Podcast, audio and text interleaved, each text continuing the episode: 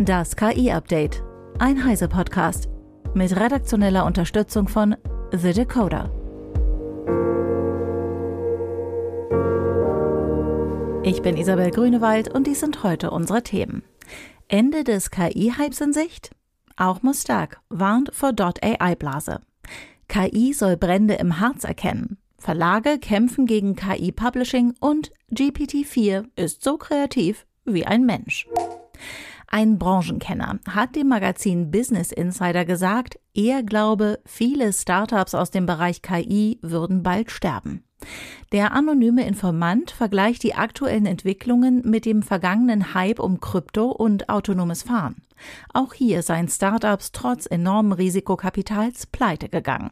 Eva Maria Weiß von Heise Online mit den Einzelheiten. Der Insider, der zitiert wird, sagt, er arbeitet bereits seit einer Dekade im Bereich Machine Learning und er habe mitbekommen, wie Startups gestorben seien. Für ihn zeichnet sich das auch jetzt bereits ab. Zuletzt waren die Zugriffszahlen bei ChatGPT um 10 Prozent gesunken, was er als Beweis sieht. Und klar, das erste Spielen und Austesten mit dem Chatbot ist vorbei. Jetzt wird sich abzeichnen, wer solche Dienste wirklich braucht. Zugleich ist aber auch Bing mit GPT-4 inzwischen frei verfügbar und auch BART kann in Deutschland genutzt werden. Beides hat Zugang zu aktuellen Informationen, anders als ChatGPT. Natürlich könnte auch das den Rückgang erklären. Tatsächlich hat es natürlich in den Bereichen autonomes Fahren und Krypto zahlreiche Pleiten gegeben. Und es wird Startups geben, die versuchen, den Hype jetzt mitzunehmen, die aber wenig leisten können vielleicht. Und dann liegt das Problem vielleicht nicht in den Grenzen der KI, sondern einfach an schlechten Geschäftsideen. Dankeschön, Eva. Der Informant des Business Insiders sieht die Zukunft von KI zunächst eher in selbstfahrenden Robotern für Warenlager als in Autos auf der Straße. KI ahme nur nach und berechne Wahrscheinlichkeiten, mahnt er. Auch Emad Mostak, CEO von Stability AI, bezeichnete KI als potenzielle Billionen-Dollar-Investitionsmöglichkeit aber auch als größte Blase aller Zeiten, da sie noch nicht reif für eine breite Anwendung sei. Das sagte Mostak in einem Gespräch mit UBS-Analysten. Insbesondere in Hochsicherheitsbereichen wie dem Bankwesen sei KI noch nicht weit genug entwickelt. Ich nenne es die .ai-Blase und sie hat noch nicht einmal begonnen, sagte Mostak. Banken wie UBS müssten sich dennoch mit KI befassen, weil es sich um einen riesigen Markt handle und als Wissensinfrastruktur wichtiger ist als 5G, so Mostak. Unternehmen, die KI nicht klug einsetzen, prophezeit Mostak schlimme Folgen. Der Aktienmarkt werde sie bestrafen. Zwar gäbe es derzeit nicht viele gute Gelegenheiten, in diese aufstrebende Technologie zu investieren, doch werde sich dies in naher Zukunft grundlegend ändern.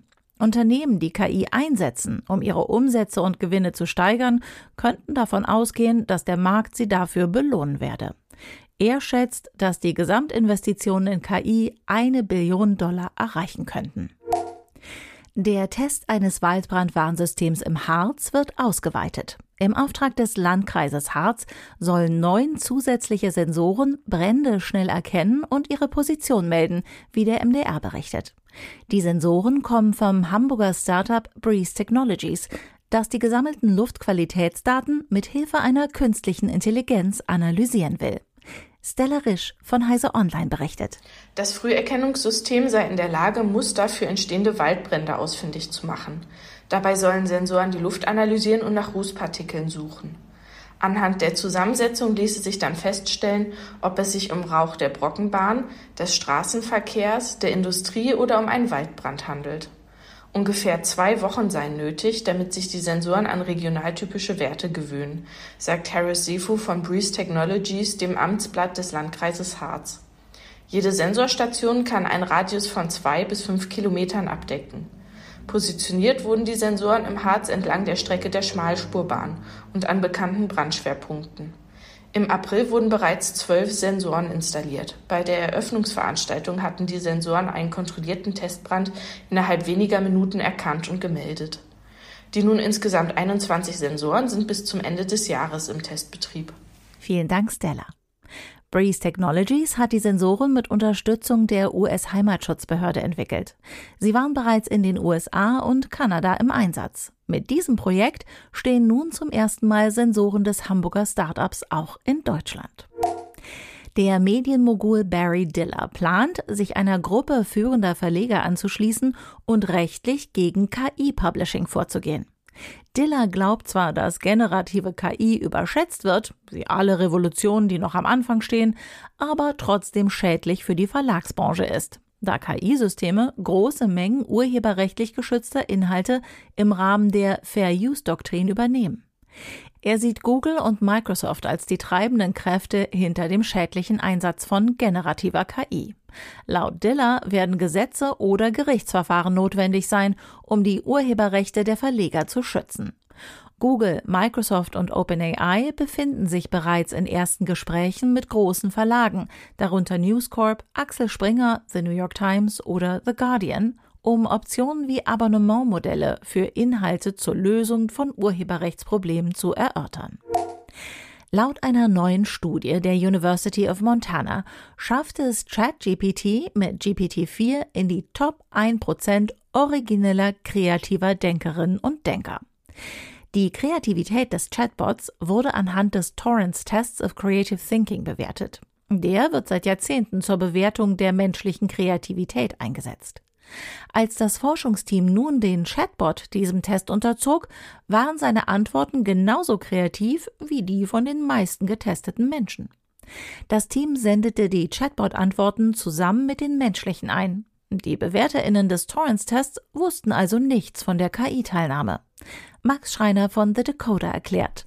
GPT-4 lag im oberen Prozentbereich bei der Sprachkompetenz, das ist die Fähigkeit, eine große Anzahl von Ideen zu generieren, und bei der Originalität, und das ist eben die Fähigkeit, neue Ideen zu entwickeln. Bei der Flexibilität, also der Fähigkeit, verschiedene Arten und Kategorien von Ideen zu generieren, rutschte GPT-4 etwas ab und erreichte bzw. übertraf nur 97 Prozent aller Teilnehmenden. Laut dem Autor Dr. Eric Gusick schnitt GPT-3 noch deutlich schlechter ab und der Ökonom Ökonom ist nach eigener Aussage ziemlich überrascht von den Ergebnissen. Er glaubt, dass kreative künstliche Intelligenz wie eben GPT-4 in der Wirtschaft und im Innovationsprozess helfen kann. Und im Hinblick auf das Unternehmertum und die regionale Innovation in seiner Region, sagt er, ist KI bereits jetzt schon ein Gamechanger. Vielen Dank, Max.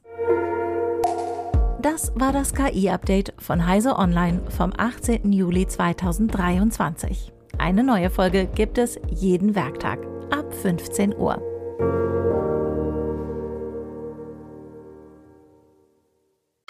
Werbung. Außerdem bei Heise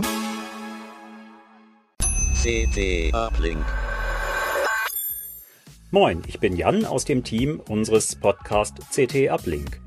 Jeden Samstag sprechen wir in einer neuen Folge mit Kolleginnen und Kollegen aus der Redaktion über Fachliches und Nerdiges zu CT-Artikeln, über Details und Hintergrundgeschichten, über Ansichten und Meinungen. Hört mal rein in den CT-Uplink, überall, wo ihr Podcasts hören könnt. Wir versprechen euch, es wird garantiert nerdig.